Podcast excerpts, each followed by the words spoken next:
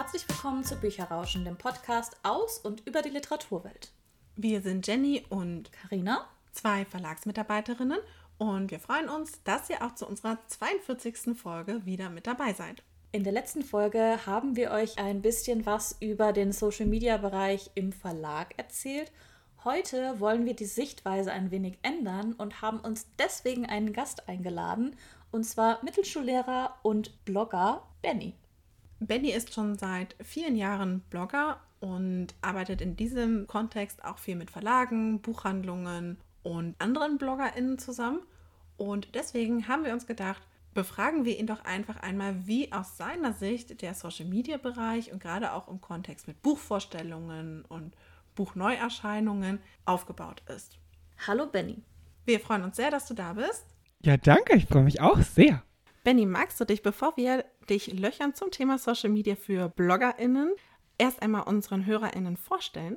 Klar, ich bin der Benny, ich bin 29 Jahre alt, ne stimmt gar nicht, ich bin 28 Jahre alt noch, komme aus Nürnberg und wie ihr schon gesagt habt, manche kennen mich vielleicht vom Instagram-Kanal Benny Kallen oder auch vom LehrerInnen-Podcast, den ich monatlich quasi veröffentliche, der heißt Schule, Bücher und Wir und blogge jetzt über Bücher schon seit, boah, ich glaube sechs oder sieben Jahren und tob mich da regelmäßig aus und habe da ganz, ganz viel Spaß dran. Wie hast du eigentlich angefangen mit dem Bloggen? Also gab es irgendwie, wo du gesagt hast, oh, das musste ich jetzt unbedingt machen oder war das da so ein Trend oder wie bist du dazu gekommen, überhaupt über Bücher zu bloggen?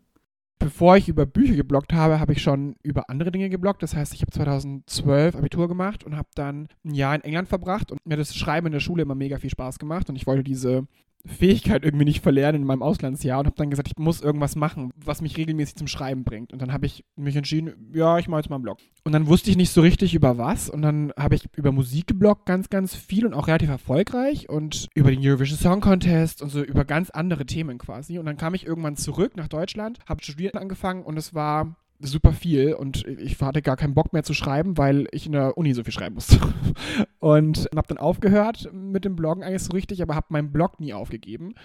Und irgendwann hatte ich das Bedürfnis, das Lesen mal wieder so in mein Leben zu holen, weil ich hatte vor dem Abitur richtig viel gelesen und dann so im Auslandsjahr und so war es dann weniger. Und 2015, 16 war das dann so, dass ich mich entschieden habe, so, okay, jetzt blogge ich über Bücher, einfach nur damit ich mehr zum Lesen komme. Aber wenn ich drüber blogge, muss ich ja was lesen und dann motiviere ich mich so selbst. So kam ich dann eigentlich dazu und habe das angefangen, erstmal auf meinem Blog und dann auf Facebook und Instagram. Du hast gerade schon gesagt, angefangen hast du bei deinem Blog. Das ist ja heute fast gar nicht mehr so normal. Viele haben ja tatsächlich dann eher, dass sie auf Instagram oder Facebook einen Buchaccount haben. Warum hast du damals erstmal mit einem Blog angefangen? Ey, weil ich glaube, damals gab es so, also es gab bestimmt Instagram, ne? Aber so, das war noch nicht so cool. Das hat dann irgendwie noch nicht so jeder. Und auch Facebook war für mich, da habe ich halt mich mit meinen Freunden unterhalten, aber ich wollte was, wo ich länger Texte schreiben kann und ich wollte mich da komplett austoben. Und damals war das auch so, da waren Blogs auch noch richtig cool ich habe super viele Blogs gelesen und das Coole war, dass man da halt machen konnte, was man wollte. Also vom Design her, vom Inhalt her und ich bin irgendwie an einem Tag aufgewacht, hatte die mega Idee, was für eine neue Rubrik ich da machen kann und habe ich das umgesetzt. Und das war so mein Ding und ich wollte schreiben. Das war mein großes Ziel irgendwie. Ich wollte schreiben und klar, auf Facebook hätte man das machen können, aber also da wollte ich es auch nicht von meinen Freunden irgendwie machen, sondern ich wollte auch diese Anonymität so ein bisschen genießen. Ich habe da auch nicht von Anfang an gesagt, hey, ich bin der Benny und ich blogge jetzt über dies und das, sondern ich war noch so anonym und das war irgendwie cool, dass das so frei war und ich da keine Erwartungen von irgendjemandem hatte. Deswegen war der Blog für mich so das optimale Medium dafür. Du nutzt aber jetzt ja auch Social Media, vor allen Dingen auch Instagram. Wie ist das eigentlich zustande gekommen und warum nutzt du jetzt Social Media noch zusätzlich? Ich habe mich ganz lang gegen Instagram so gewehrt. Also ich war halt so ein Facebook-Mensch und Instagram war ganz lange bei mir nicht so auf dem Schirm. Und dann hat eine Freundin gesagt, ich soll mich da mal anmelden. Das habe ich dann gemacht. Und dann kam irgendwann, als ich mit dem Bloggen angefangen habe, der Arena Verlag auf mich zu und meinte, hey, hast du Bock, so ein Instagram-Takeover zu machen? Und das war für mich so, ja, weil ich kenne mich da nicht aus, also nutzen wir das gleich mal als ich lerne Instagram kennen. Und dann habe ich das gemacht und dann hatte ich plötzlich super viele Leute, die mir da gefolgt sind und dann musste ich da irgendwie was machen. So, ich hatte gar keine andere Wahl und dann habe ich das gemacht und dann habe ich meinen Spaß dran entwickelt und habe das irgendwie cool gefunden. Weil beim Blog war es oft so, man schreibt ja irgendwas und man hat nicht so diesen direkten Austausch. Und bei Social Media ist halt so, du postest was und zwei Sekunden später schreibt dir jemand eine Nachricht zu dem Thema oder zu dem Buch oder was auch immer, ja. Und das war irgendwie das Coole daran, diesen direkten Austausch zu haben. Auch heute ist es noch irgendwie so, ich mag das total bei Instagram, dass man was postet und man sofort in Kontakt tritt mit anderen. Das ist jetzt natürlich durch den Algorithmus und was da alles gibt, was einen ärgert, manchmal nicht ganz so möglich, aber nichtsdestotrotz finde ich es cool, dass Instagram Leute verbindet, die dieselben Interessen haben. Und ich finde gerade Instagram macht das total gut. Deswegen nutze ich das, glaube ich, auch am meisten und weil es so für mich jetzt einfach dazugehört. Ich habe das jetzt seit vier, fünf Jahren gemacht und dann ist es irgendwie so Teil von einem und dann macht man es. Du hattest gesagt, dass du beim Bloggen vor allen Dingen diese Freiheit genossen hast, einfach mal Designs zu ändern oder längere Texte zu schreiben. Hast du das Gefühl bei Instagram auch, vielleicht auf einer anderen Ebene? Ich finde, je länger es Instagram gibt, desto mehr kommt es irgendwie darauf an, was für eine Art Content man produziert. Also ich hatte das Gefühl, früher war das irgendwie egaler irgendwie. Und jetzt ist es schon sehr so, was kommt am besten an?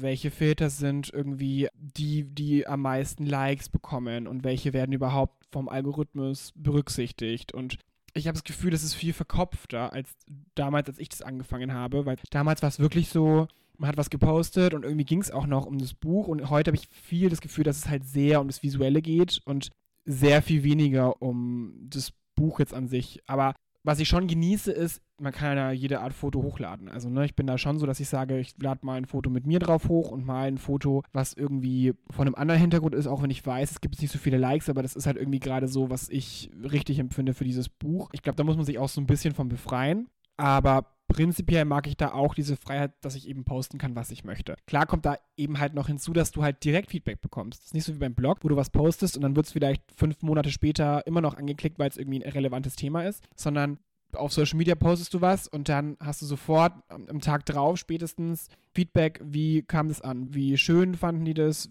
wie viele Kommentare hast du und so weiter. Das ist halt sowohl das Positive als auch vielleicht das Negative, weil man sich dann irgendwann mit diesen Zahlen halt auch eher auseinandersetzt als damals beim Blog. Also für mich kam es nicht so auf die Zahlen. Für mich geht es heute auch nicht um die Zahlen, aber es ist irgendwie eine bewusster, weil man halt auch hier und da hört, oh, der Algorithmus und bliblablub. Das war früher irgendwie nicht so Thema.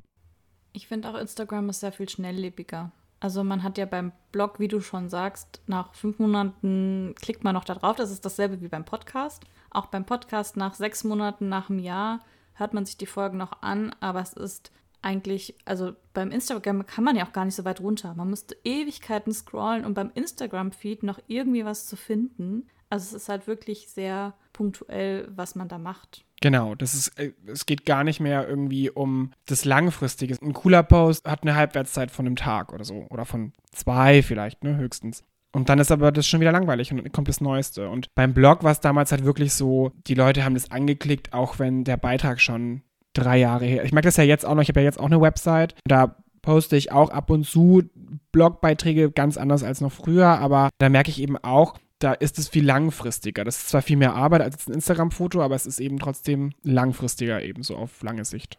Das heißt, du nutzt deinen Blog, mit dem du eigentlich angefangen hast, gar nicht mehr so intensiv, sondern bist stärker zu den Social-Media-Kanälen dann übergegangen? Genau, ja. Ich habe auch irgendwann Blog gewechselt. Also ich habe bei Blogger hieß es, glaube ich, früher von Google, habe ich angefangen und dann haben wir diese ganzen Datenschutzrichtlinien und dann habe ich auch gewechselt zwischendrin und habe aber einfach gemerkt, ich habe angefangen, da war ich im Studium. Da hatte ich noch sehr viel mehr Zeit, als ich das jetzt habe. Ich könnte jetzt gar nicht mehr die Beiträge schreiben, die ich früher geschrieben habe, weil das müsste ich dann hauptberuflich machen und das tue ich ja nicht. Deswegen jetzt ist der Blog halt, da gibt es auch mal ab und zu einen Blogpost, aber es ist sehr viel mehr eine Website mit so Informationen zu meiner Arbeit, die ich so mache und auch für Verlage und für AutorInnen. So Infos, was ich halt schon gemacht habe, ne, was für die vielleicht interessant sein könnte. Und dann gibt es eben so eine Rubrik, da sind die Blogposts irgendwie untergebracht. Und früher war ja wirklich, meine ganze Website war quasi Bestand aus diesem Blog. Und Informationen gab es vielleicht in der Seite, aber ganz, ganz wenig. Und jetzt ist es so eher statischer und verändert sich nicht so krass wie früher der Blog. Zurück zu den Social Media Kanälen, die du so nutzt. Du hast jetzt schon angedeutet, du nutzt sehr viel Instagram, du hast viel Facebook genutzt, was du wahrscheinlich auch immer noch nutzt. Ja, also ich bin immer noch auf Facebook. Ich habe zwar meine alte Facebook-Seite gelöscht, weil ich da eben auch viel über Musik und so gemacht habe und ich wollte so einen Neustart. Das nutze ich immer noch super viel. Und auf YouTube habe ich ja angefangen, ich glaube letztes Jahr Videos zu machen. Und das mache ich auch mit ganz, ganz viel Freude und Leidenschaft. Und dann war es das eigentlich, glaube ich. YouTube, Instagram, Facebook. Der TikToker bin ich nicht so. Ich glaube, ich bin dafür zu alt. no hate für jeden, der mit 35 noch TikTok macht, cool, aber ich, das ist einfach nicht meins, glaube ich. Und welche Themen behandelst du so auf den verschiedenen Kanälen auch? Also hast du zum Beispiel bei Instagram eher das Buch im Vordergrund, bei YouTube eher dein Leben. Also welche Themen besprichst du auf den einzelnen Kanälen?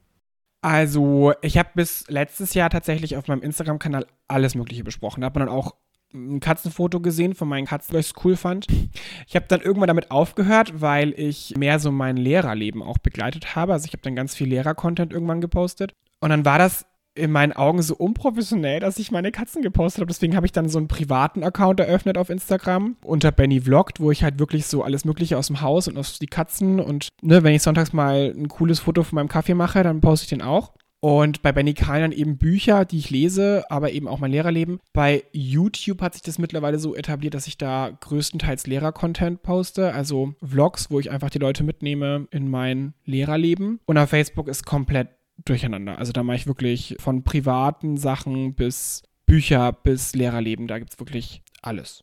Machst du denn aber dann einen großen Unterschied zwischen den Plattformen auch dadurch? Oder ist es eher so ein, wie es einfach an Content für dich sich, ich sag jetzt mal, richtig anfühlt, jeweils auf Facebook oder auf Instagram, einfach aus der Zielgruppe heraus, die ja dir folgt und die deine Beiträge sich anschaut? Ich weiß ja, dass auf Facebook super viele Privatleute mir folgen. Das heißt, da bin ich dann auch so, dass ich dann sage, okay, die freuen sich auch über ein Katzenfoto von meinen Katzen. Und bei Instagram weiß ich halt, da erwarten die Leute halt so Bücher und Lehrer-Dinge. Und dann ist aber eher so, dass ich mir Gedanken mache, welche Art von Content ich da poste, ne? Weil auf YouTube, wenn ich in einem Vlog, der 30 Minuten im Schnitt geht, da kann ich natürlich komplett andere Dinge vorstellen, als wenn ich jetzt auf Instagram einen Post mache. Da sind einfach die Art und Weise, wie ich gewisse Dinge vorstelle oder bespreche. Ich habe das Gefühl, wenn ich ein Buch vorstelle, kann ich das relativ schnell und kurz in einem Instagram-Post abhandeln. Da brauche ich jetzt kein extra Video dazu auf YouTube. Du hast ja auch sehr viel Kontakt zu anderen BloggerInnen, AutorInnen, Verlagen, Buchhandlungen. Wie sieht denn dieser Kontakt aus? Und ist da halt auch Unterschiede zu sehen, je nachdem, welche Plattform du nutzt oder für welche Plattform der Content auch gerade ist? Genau, also mit BloggerInnen, einmal früher, als es halt so Messen gab, das war halt irgendwie das Coole an Messen, da hat man sich so getroffen und dann hat man sich auch mal persönlich kennengelernt. Und so ist halt einfach super viel über die Stories und über Privatnachrichten und teilweise auch so über WhatsApp mit BloggerInnen. Da entstehen dann auch so Freundschaften raus. Ne? Das ist dann, da arbeitet man vielleicht irgendwann mal zusammen, weil man an einem Projekt zusammenarbeitet, weil es um irgendeine Sache geht, die vom Verlag aus vielleicht kommt und dann ist man da zusammen und dann lernt man sich so kennen und so. Das ist dann, hat eher so einen privaten Charakter und bei den ganzen Verlagen, sage ich jetzt mal, und Kooperationspartnern passiert viel über E-Mail. Da kommt es super drauf an, was die wollen. Also, wenn so eine Zusammenarbeit ansteht und die zum Beispiel zu mir sagen, Benny, wir hätten da eine neue Buchreihe, die würde total passen, dann kommt es immer so drauf an, wollen die mich als Blogger, wollen die mich als Lehrerblogger, wollen die mich als Buchblogger, wollen, als was wollen die mich so? Und daraufhin richtet sich dann quasi, was für ein Content halt kommt. Ne? Also wenn die jetzt in Anführungszeichen ganz normalen Buch-Blogger-Post wollen, dann ist wahrscheinlich Instagram eher das Richtige und bei diesem Lehrer-Content geht es vielleicht eher in die Tiefe, dann würde man eher ein YouTube-Video vielleicht machen. Also es kommt so ein bisschen drauf an, was die wollen, was für ein Budget die auch natürlich haben, ne? Also weil einfach ein YouTube-Video mehr Zeit ist und mehr Arbeit für mich auch erfordert als jetzt ein Instagram-Post. Wobei auch ein Instagram-Post kann super ausführlich sein, gerade wenn es wirklich um nicht nur das Buch geht, sondern um irgendeine Information, die da mit muss. Dann kann es auch anders sein, aber genau, da richtet sich das eher einfach darauf, wo will die Kooperation irgendwie auch hin. Und zu vielen Verlagen, muss ich echt sagen, habe ich fast schon so ein freundschaftliches Verhältnis. Also einfach, weil wenn da die AnsprechpartnerInnen jahrelang da schon arbeiten und mich jahrelang kennen und ich die jahrelang kenne. Und wie gesagt, früher auf Messen hat man sich dann persönlich kennengelernt und dann war es irgendwie nochmal was anderes. Und dann ist es echt so ein, ah, oh, wie geht's dir? Und irgendwie, was machen deine Kinder? Oder keine Ahnung, ne? Was halt auch immer uns da verbindet oder was man halt weiß auch. Das ist ein sehr, sehr entspanntes Verhältnis mittlerweile, muss ich echt sagen. Ja, und zu Buchhandlungen, auch da. Also klar, ich habe halt Buchhandlungen, die ich so besuche in meiner Region und klar, dann sagt man irgendwie, ich blogge über Bücher, dann folgen die einem und dann heißt es irgendwie, ach cool, und dann entsteht vielleicht nochmal irgendwas. Ich habe den Buchmarkt immer als sehr offen wahrgenommen und bin da sehr dankbar auch für diese ganzen Beziehungen, die da durch entstehen, eben weil es dann irgendwann so einen freundschaftlichen Charakter hat. Ich habe noch tatsächlich eine Frage, vor allem was die Community quasi angeht und die Zusammenarbeit mit BuchbloggerInnen. Ich habe jetzt tatsächlich sehr viel gesehen, dass es oft so gemeinsame Aktionen von BloggerInnen gibt, also gerade auch im Buchbereich. Machst du so etwas auch? Und wie kommt sowas eigentlich zustande? So Blogtouren-mäßig, meinst du? Hm? Das ist super unterschiedlich, weil es darauf ankommt, ob der Verlag auf einen zukommt und sagt, hey, wir hätten gerne Blogtour zu. Oder ob man als BloggerInnengemeinschaft quasi sagt, oh komm, wir machen jetzt eine Aktion zu dem Buch.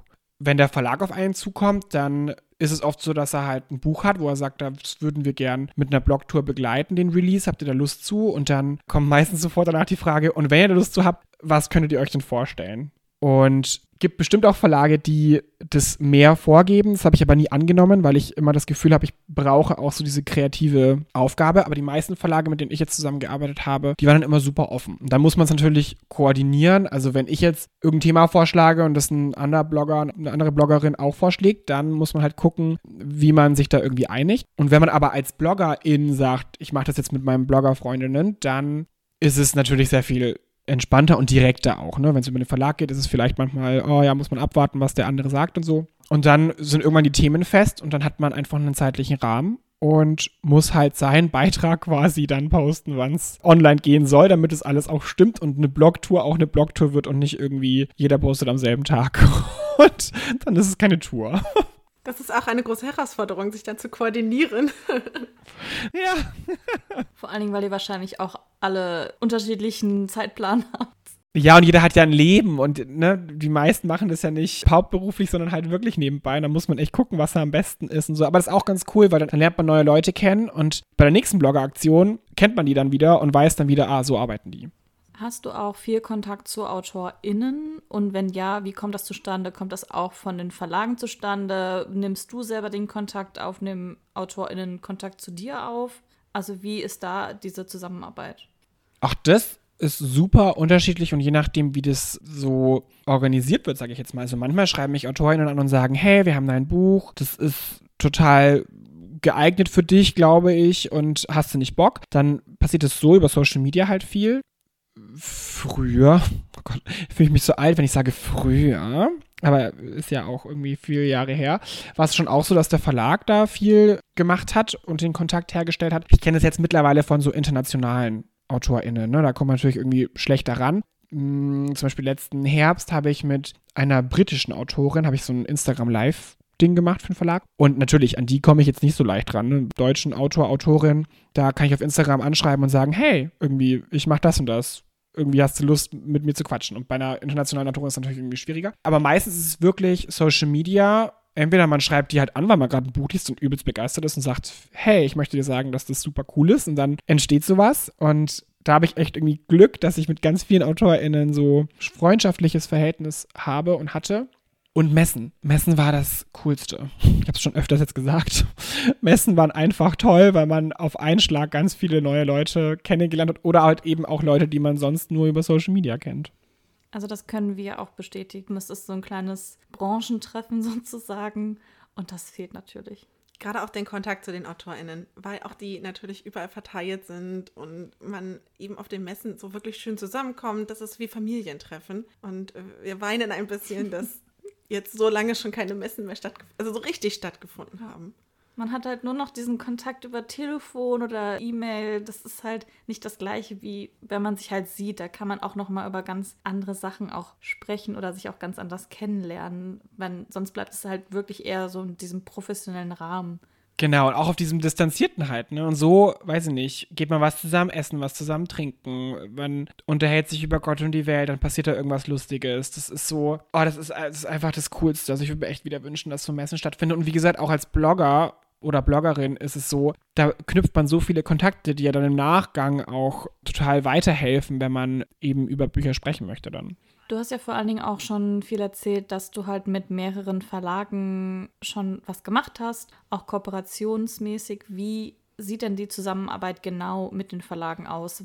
Also ich bin bei fast allen Jugendbuchverlagen und so bin ich halt in der Liste an BloggerInnen mittlerweile und da bekommt man ja dann in regelmäßigen Abständen, unter anderem auf den Messen, das Programm vorgestellt und dann kann man seine Wünsche äußern und bekommt Rezensionsexemplare. Ich würde sagen, das sind so die Basics, die man, glaube ich, auch kennt in der Buchblogger-Szene. Ich mache aber eben auch so Blogtouren mit, wenn die mich begeistern. Ich stelle Bücher vor im Rahmen von irgendwelchen Releases. Das ist dann natürlich irgendwie unbezahlt und man bekommt halt das Buch zur kostenlosen Ansicht quasi. Mm, ich mache aber eben auch bezahlte Kooperationen, meistens in dem Lehrerbereich. Also da wäre ich dann dafür angestellt, beispielsweise Unterrichtsmaterial zu erstellen und arbeite dann super eng mit dem Autor der Autorin zusammen, was die sich so vorstellt. Und daneben dran mache ich noch so Moderationsjobs. Also ich mache zum Beispiel Instagram Live mit einer Autorin oder auch in Frankfurt oder in Leipzig eben auf den Messen dann wirklich Real-Life-Moderation auf der Bühne. Ich habe schon Lesungen moderiert und eben Interviews und so weiter und so fort, habe durch Veranstaltungen geführt. Ja, also es ist ganz, ganz unterschiedlich. Die Basics sind eben Rezensionsexemplare und Blogtouren, würde ich sagen. Und mit der Zeit kam es halt so dazu, dass irgendjemand gedacht hat, ich kann das ganz gut als Moderator. Und dann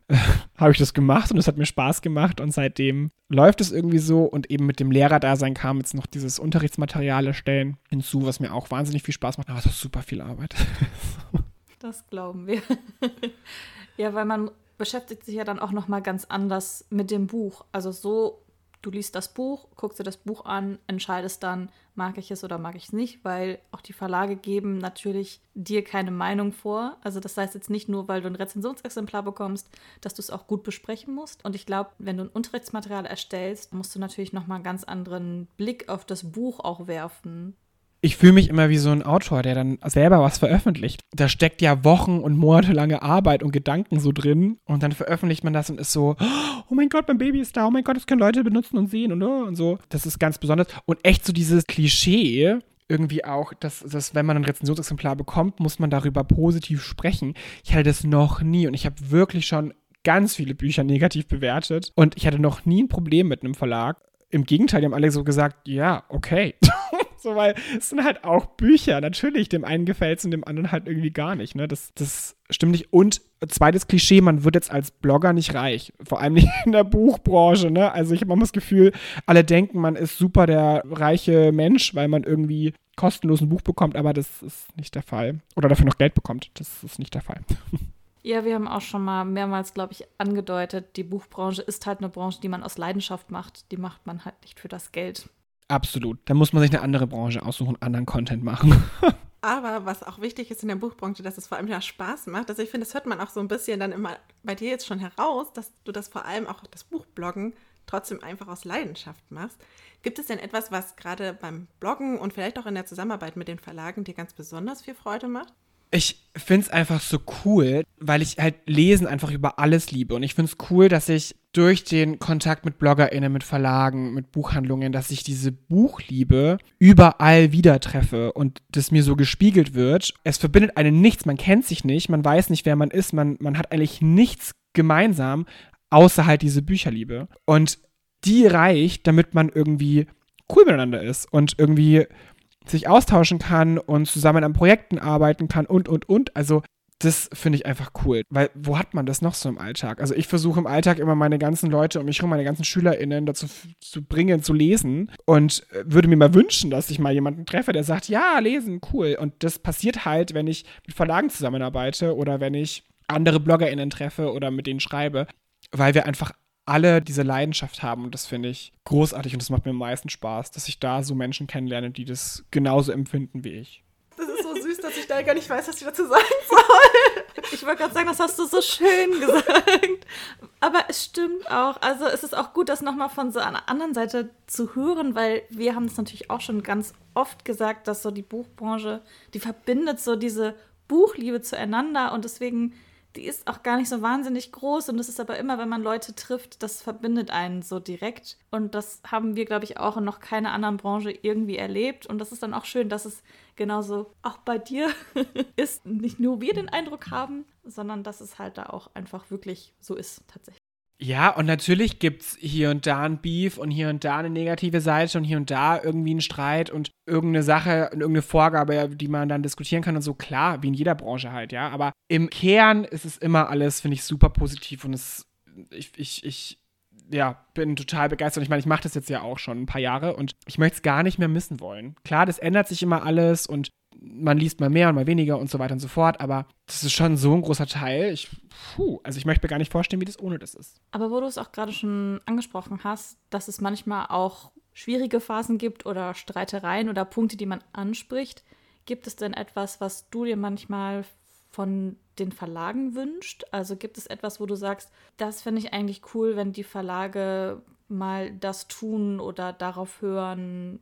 Also natürlich, und das vergessen, glaube ich, auch viele, ist ein Verlag ein Wirtschaftsunternehmen. Das heißt, die wollen natürlich Kohle machen. Das ist ja jetzt nichts Außergewöhnliches halt, ne? Welche Branche will es nicht? Ich finde nur, manche Verlage lassen das sehr krass durchblitzen und haben dann so Anforderungen, wo ich mir halt wirklich denke, hm, da geht es dann irgendwie gar nicht mehr so darum, dass man das Buch inhaltlich total toll bespricht, sondern dann geht es echt wirklich darum, Reichweite aufzubauen und jemanden zu finden, der das halt irgendwie möglichst vielen Leuten vor die Nase hält. Und das finde ich manchmal so ein bisschen schade, weil auch wenn jetzt jemand nicht hunderttausende Follower hat und halt nur, weiß ich nicht, 500 oder 1000, kann es ja sein, dass gerade die 1000 das dann halt auch wirklich kaufen und wirklich lesen, weil die halt genau die spezielle Zielgruppe dafür haben. Ne? Und dann bringt es dir auch nichts, wenn du es 100.000 Leuten zeigst, aber davon halt nur, weiß ich nicht, ein Hundertstel wirklich interessiert ist an diesem Buch. Also das finde ich manchmal so ein bisschen schade, dass man halt dann das doch zu verkopft sieht. Ich weiß natürlich, eben habe ich ja schon gesagt, dass ein Verlag wirtschaftlich denken muss, aber ich finde, da gibt es bessere Wege, als immer nur zu sagen, der hat jetzt so und so viele Follower und deswegen muss der und der das jetzt auch bekommen, sondern ich finde, man muss das auch so ein bisschen, was für einen Inhalt will ich denn, wie will ich das Buch präsentieren und dann schaut man. Und Gott sei Dank, die allermeisten Verlage machen das, glaube ich, so aus meiner Warte heraus, aber ich kann halt sehen, dass es bei manchen Dingen immer darum geht, oh, ich habe jetzt nur so und so viele Follower, warum bekomme ich kein Exemplar von diesem und jedem Verlag? Gibt es ja dann auch wieder unterschiedliche Namen das finde ich manchmal so ein bisschen schade. Da würde ich mir manchmal ein bisschen wünschen, dass man mehr so auf den Inhalt wieder zurückgeht. Eben weil Social Media oft so das Perfekte nach außen ist und immer das perfekte Bild und der perfekte Post, aber dass man vielleicht sich mal so besinnt auf, hey, wir wollen doch hier immer noch über das Buch sprechen und nicht über das wunderschöne Cover, sondern halt wirklich über das Buch, ne? Ich habe tatsächlich auch schon gesehen, dass ganz viele Verlage weggehen von den Followerzahlen tatsächlich. Was ich sehr, sehr interessant finde und eigentlich auch eine sehr schöne Entwicklung, weil es halt oft dann immer im Prinzip trotzdem so die, ich sag jetzt mal, richtige Reichweite ist, nämlich wie stark ist meine Community eigentlich? Also auch wenn ich nur 100 Follower habe, sind die vielleicht, sind es 100 Leute, die vielleicht wirklich aktiv meine Beiträge sehen, liken und kommentieren, statt wenn ich 1000 habe, wo keiner was macht genau das ist es, dass es auf den Inhalt ankommt. Und das war auch immer, wenn so jemand gerade frisch startet, meistens mit Bookstagram oder mit irgendwie dieser ganzen Buchsache und dann sagt, ja, was empfiehlst du mir? Dann sage ich immer, ja, mach das, worauf du Bock hast und mach irgendwie auch dein eigenes Ding daraus. Weil natürlich gibt es bestimmte Filter und ein bestimmtes Setting und bestimmte Dinge, die halt funktionieren, aber das macht dich ja langfristig gar nicht glücklich, weil dann hast du vielleicht mega krasse Likes, aber du wirst gar nicht zufrieden oder du musst dich auf den Kopf stellen, um das Foto erstmal zu bekommen und dann postest du gar nicht mehr, weil das irgendwie so anstrengend ist, das irgendwie aufrechtzuerhalten. Also mach dein Ding und wenn dessen Verlag sieht, dass du das aus Leidenschaft machst und dass du da voll dahinter stehst, dann kommt es von ganz alleine so. Das ist doch ein schöner Tipp auch für angehende BloggerInnen. also es macht doch ein bisschen Mut, glaube ich, wenn man sich vielleicht auch überlegt, oh Mensch, ich würde ja gerne auch über Bücher was schreiben oder ich würde gerne einfach Bücher posten, aber ich habe doch gar keine Chance. Ich glaube, da hat man gleich jetzt so ein bisschen Hoffnung vielleicht. genau. Dass es doch eigentlich gar nicht so schlimm ist und man vielleicht manche Sachen auch einfach nicht so ernst nehmen sollte und so ernst sehen sollte, weil man sollte einfach das machen, was einen wirklich auch begeistert. Und manche Sachen brauchen vielleicht auch einfach Zeit. Nur weil man jetzt am Anfang noch keine Rezensionsexemplare zur Verfügung gestellt bekommt, heißt das natürlich nicht, dass man sie nie zur Verfügung gestellt bekommt, weil, wie du auch schon gesagt hast, Verlage sind wirtschaftliche Unternehmen. Das heißt, man kann jetzt auch nicht Hunderttausende an Rezensionsexemplaren herausgeben. Man muss halt irgendwo auch filtern. Aber es ist natürlich auch schön, wenn es halt vor allen Dingen auch um den Inhalt auch geht und das auch weiterträgt. Und das Krasse ist, finde ich, also als ich angefangen habe, habe ich das gar nicht gewusst, dass es sowas gibt. Dass ein Verlag mir Sachen schickt. Als ein Verlag das erste Mal mir angeboten hat, so, ja, wir können es dir auch schicken. Also ich habe den irgendwie angeschrieben für irgendeine, wegen irgendeiner Frage. Und dann haben die gesagt, ja, wir können es dir auch schicken. Und ich war so cool, wo soll ich das Geld hinüberweisen? Und der Verlag so, nee, wir schicken dir das als Rezensionsexemplar. Und ich war so, ach so. Und ich, ich finde es so schön, dass ich noch dieses Naive hatte und es dann erst gelernt habe, dass es halt sowas gibt. Weil heutzutage ist es halt echt oft so, Leute steigern sich da wahnsinnig rein, dass sie eben keine Rezensionsexemplare bekommen. Und es ist aber eigentlich auch voll egal. Also es ist wirklich, es macht dich nicht zu einem besseren Buchblogger, wenn du Rezensionsexemplare bekommst im Gegenteil, es macht dich zu einem coolen Buchblogger, wenn du mit anderen in Kontakt trittst und das mit Leidenschaft machst, dann kommt es automatisch. Dann werden Verlage auch auf dich aufmerksam und sagen, hey cool, mit dem wollen wir was machen. Ich glaube, wie du sagst, man ist manchmal auch so ein bisschen verkopft und vergisst dann auch so ein bisschen, warum mache ich eigentlich den Buchblog? Man macht ja nicht den Buchblog, damit man umsonst Bücher bekommt. Das ist halt einfach nur so ein Bonus, der dann dazugeworfen wird, sondern man macht einfach einen Blog, weil man sagt, okay, ich liebe Bücher, ich liebe das Lesen und ich möchte das auch anderen mitteilen und meine Begeisterung übertragen an andere Leute. Und dass man einfach dann Bücher auch dazu bekommt, ist natürlich auch ein Bonus. Weil ich glaube, fände ich es auch aus der Blogger-Insicht manchmal total stressig, wenn ich plötzlich zehn Bücher nach Hause geschickt bekommen habe und dann denke, okay, ich möchte natürlich auch das lesen, weil das sind coole Bücher, die hören sich cool an, aber ich habe auch nicht die Zeit. Und ich glaube, wenn man dann wirklich auch selber auswählt und sagt, ich habe jetzt die Zeit, das Buch vorzustellen und ich möchte das Buch vorstellen, ist vielleicht auch mal ganz schön. Also man kann ja überall auch positive und auch negative Seiten sehen.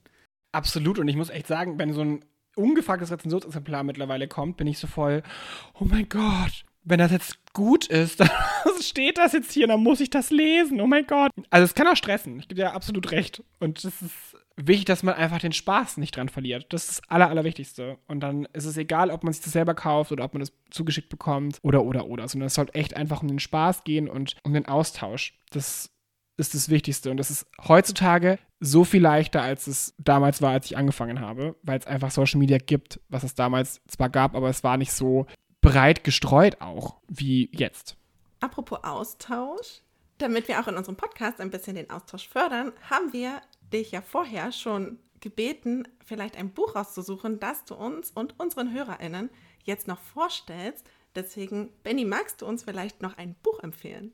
Ja, sehr gerne. Ich habe mir jetzt ganz viele Gedanken gemacht, weil ich halt normalerweise immer gefragt werde nach Buchtipps für die Schule. Und jetzt habe ich mir aber gedacht, ich möchte keinen Buchtipp mehr für die Schule geben. Da müsst ihr dann in unserem Podcast hier Schule, Bücher und wir reinhören. Ich möchte was aus meinem Privatleben äh, tatsächlich empfehlen. Und zwar ist es Diana, Königin der Herzen von Julie Highland. Das höre ich gerade. Und es ist eine Romanbiografie, kann man eigentlich fast sagen. Das heißt, es basiert auf wahren Events logischerweise, aber es hat noch dazwischen quasi so ausgedachte Passagen. Ich finde das so toll. Ich weiß nicht, wie es euch geht, aber bei mir ist große Royal-Liebe. Ich lese jeden historischen Roman, jede Biografie. Ich bin, ich schaue The Crown, ich bin ich, alles. Ich kenne Diana in- und auswendig. Ich habe die Biografie gelesen. Ich habe alle möglichen Zeitschriftartikel und im Internet alles Mögliche gelesen. Und für mich ist es so richtig ein Comfort-Read, weil ich einfach weiß nicht, ich, ich treffe Diana quasi in den Büchern und fühle mich mit der sofort verbunden, auch wenn die jetzt echt kein leichtes Leben hatte, muss man ja echt sagen. Fühle mich sofort daheim und kann das jedem echt nur empfehlen, vor allen Dingen auch zu hören, weil die Sprecherin ganz, ganz toll ist. Sind es wirklich die reinen biografischen Fakten, die dann einfach nur ein bisschen angereichert wurden, oder ist es tatsächlich trotzdem eher fiktiv?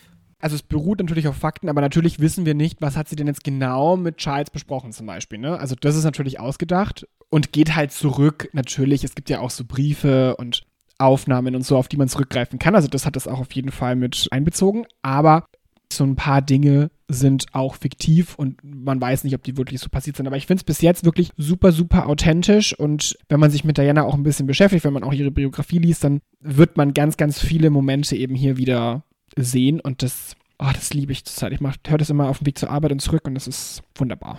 Und welche Zeitspanne ist in dem Buch? Also ist es schon von ihrer Kindheit oder nur von dem Moment, wo sie bei den Royals eingetreten ist und Charles geheiratet hat? Oder von welcher Zeit spricht es?